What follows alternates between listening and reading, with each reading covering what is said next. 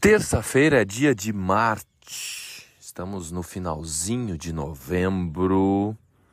A lua circulando por Aquário e hoje vazia no curso o dia inteiro. Já está nesta madrugada vazia, não faz conexão com nenhum planeta até as 21 horas e 15 minutos, quando ingressará em Peixes significa que a nossa espontaneidade pode ficar mais desgovernada ainda.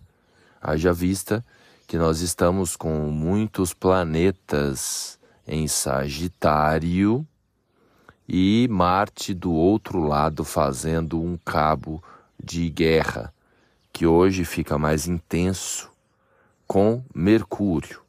Temos uma oposição exata hoje à tarde entre Mercúrio e Marte.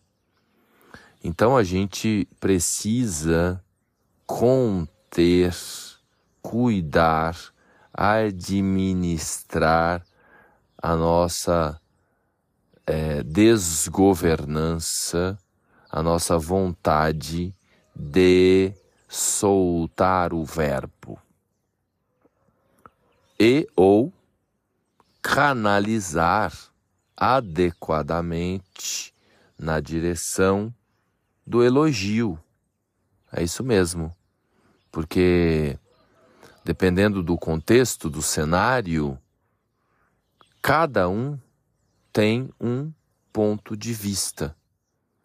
Alguém pode enxergar o copo meio vazio, o outro pode enxergar o copo meio cheio. Alguns podem enxergar e agradecer que tem água, não é? Então há diversas perspectivas e tem aqueles que vão reclamar, vão se queixar que a água não é suficiente.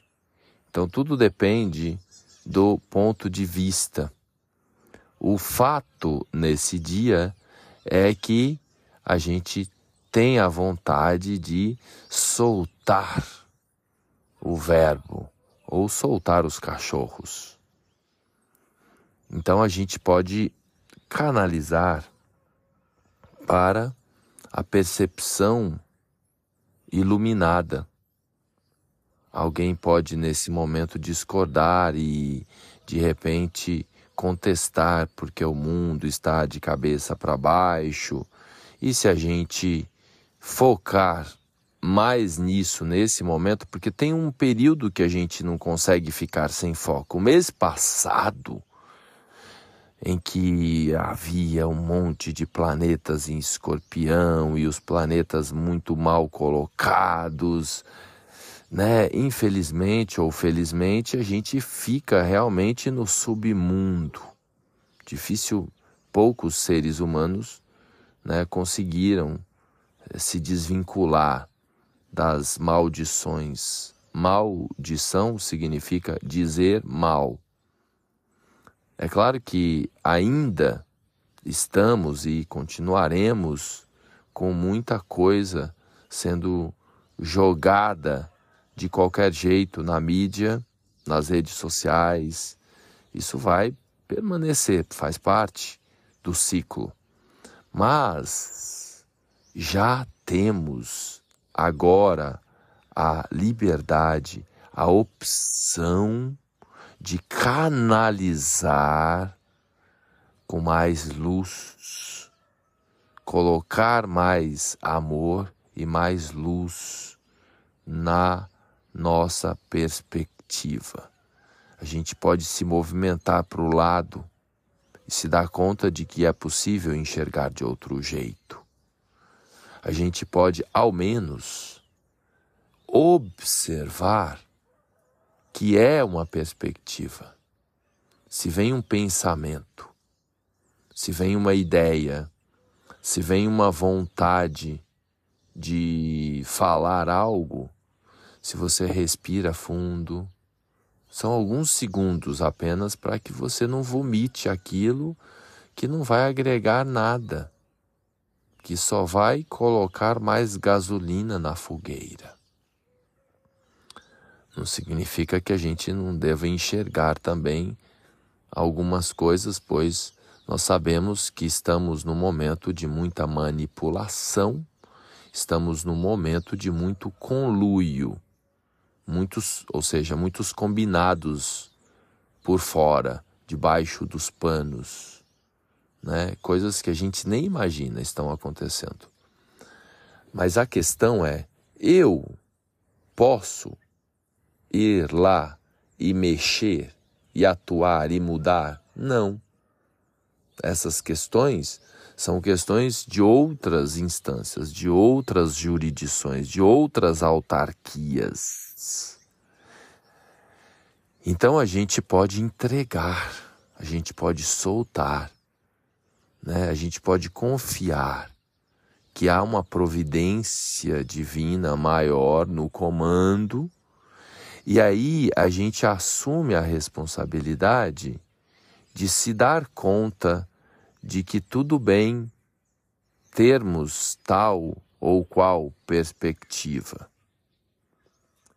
Só o fato da gente se dar conta da nossa perspectiva, de que é o meu ponto de vista, sabe aquela verdade que você jura?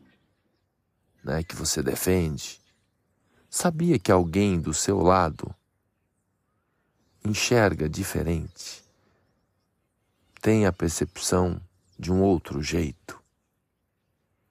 E qual é a verdade? Não existe. Não é? Não existe.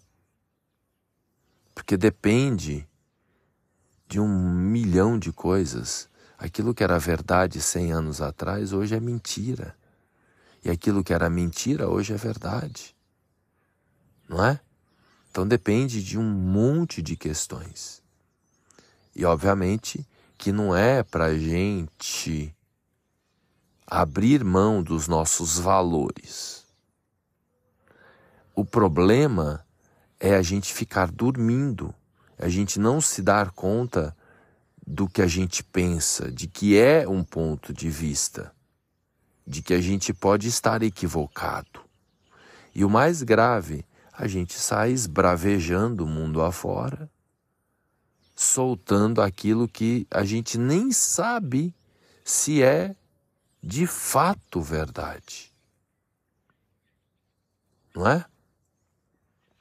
Então, esse é o momento que o que a gente precisa fazer? Primeiro, se dar conta da nossa perspectiva, de que é, depende de um ponto de vista, depende de um contexto.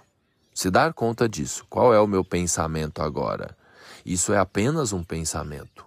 Ou mesmo você se questionar você com você, isso realmente é verdade? Isso de fato faz sentido? Quando você se coloca assim, um campo se abre. O segundo passo é você, como há uma coisa na goela assim que a gente não está conseguindo controlar, sabe? A vontade é de soltar. A gente pode então, depois desta reflexão de uma respiração, a gente pode eh, canalizar adequadamente.